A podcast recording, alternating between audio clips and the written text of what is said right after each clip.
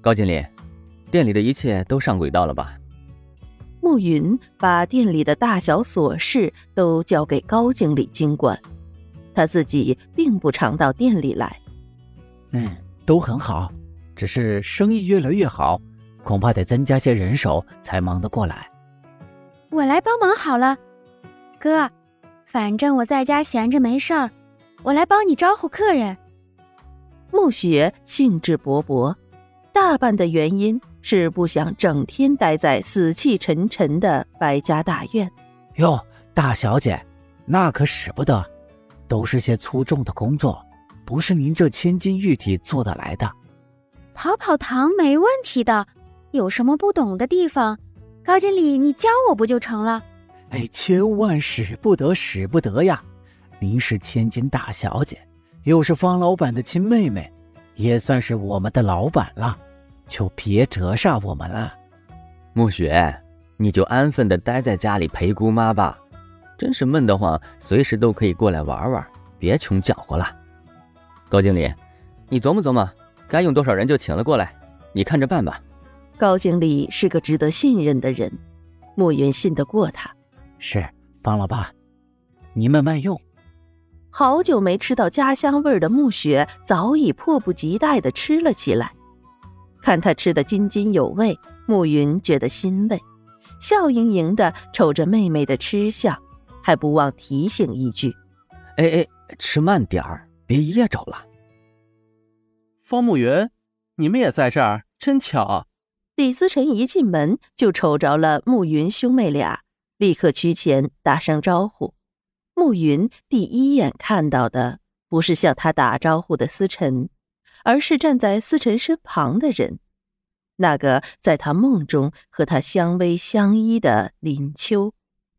他连忙起身，请林秋和思辰一起坐。李思辰，你们怎么也来了？暮雪的口中还含着食物，说话含混不清。上街给我妈买点药，听说新开了一家茶馆，进来瞧瞧。林秋避开暮云的视线。坐在暮雪的对面，来来来，你们想吃什么尽量点，这一顿算我的。暮云大方地说：“那怎么成？上次到府上打扰，还没好好谢谢你呢。这顿饭啊，理当我来请。”思辰在朋友面前显得豪气多了。虽然他和林秋订了婚，但在这个偏远山区的小镇，他终究也是个异乡人。和从北京来的暮云颇有点惺惺相惜的感受。你们别客气了，这家店是我哥开的，你们尽管吃，不用钱的。真的吗？你是这家店的老板？思辰的惊讶全写在脸上。一时兴起，好玩呗。暮云笑着说，目光却瞥向坐在斜对角的林秋。林秋姐，你想吃什么？我叫厨房帮你做。暮雪俨然已经是个主人了，想要热情的招待客人。一向活泼新潮的林秋不知怎么的，在暮云的面前总显得有些不自在，腼腆地说：“我还不知道这里卖些什么呢。”对哦，这样吧，交给高经理，保管你们吃到地道的北京口味。高经理，暮雪对着站在柜台里的高经理挥挥手。见他正在忙着，干脆自己走过去，交代他请厨房弄些吃的过来。什么时候开了间茶馆也不通知一声？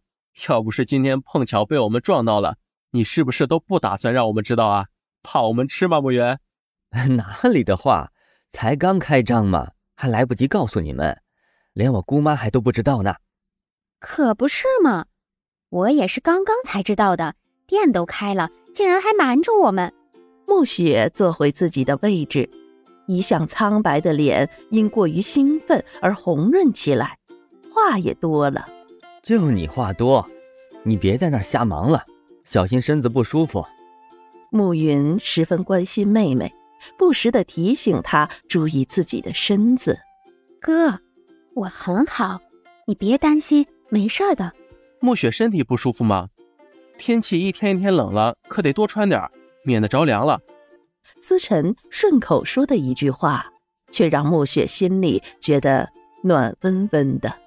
天生带来气喘的毛病，习惯了。哥总是喜欢小题大做。哎，你忘了往年发病的模样了？今年要不是来这儿，哪有这么轻松啊？林秋静静地坐在一旁，兄妹俩的手足情深令他好生羡慕。他也有个哥哥，可是并不亲近，娶了嫂子之后就更疏远了。哎，对了，林秋，刚刚好像听你说上街来买草药，我正想打听一下，这里可有什么中医师之类的，看看有没有什么方子可以治暮雪的病啊。暮云终于有理由可以正视林秋的脸。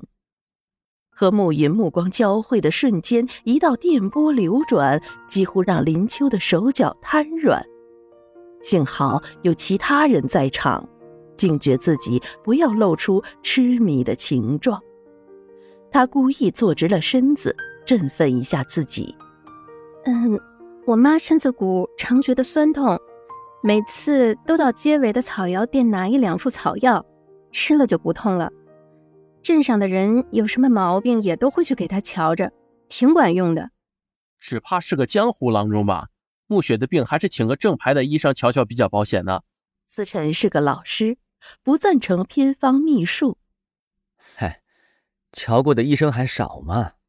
在北京，什么医生都瞧遍了，还是不时的传了起来。暮云为了妹妹，倒是花了不少心思。这个草药店的师傅倒不是什么江湖术士，听说还是什么博士呢，特意来这儿研究汉药的。我觉得倒不妨试一试。嗯，对，林秋是这里的人。说的话准没错，暮雪，我看我们就去试试吧。听哥的，反正今年不觉得怎么难受，说不定连药都不用吃了。其实气喘这种病，只要气候好，心情好，不碍事的。李思辰没患过气喘，说的可轻松。可不就是为了他这个毛病才搬来这里的吗？北京那边啊，搁着一大堆事还没处理呢。林秋听了暮云这一番话，深受感动。心想：暮云非但没有丝毫的纨绔气息，对妹妹又呵护备至，肯定是个好男人。哎，暮雪，待会儿我要去买草药，要不你跟我去给那个师傅瞧瞧？林秋表面上对着暮雪说，实则是让暮云做决定。好吧，吃过饭就去。你们别光顾着说话，快尝尝北京风味的吃食。保证你下回一定想要再来。暮雪反倒爽快的答应。在言谈间，服务生早已送上了餐点。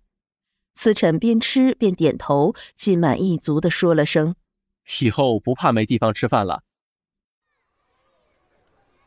林秋，我妈从城里捎信儿来了，让我寒假回去的时候把你也一块带回去。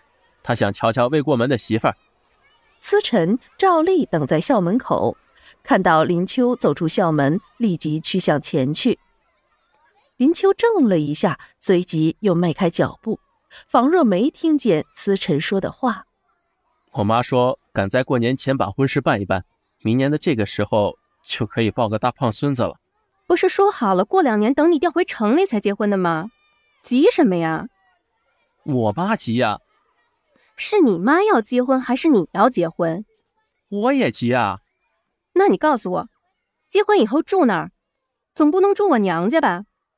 订婚之后，林秋的生活并没有改变，只是有个男人可以名正言顺的进出他家，而不会受到街坊邻居的非议。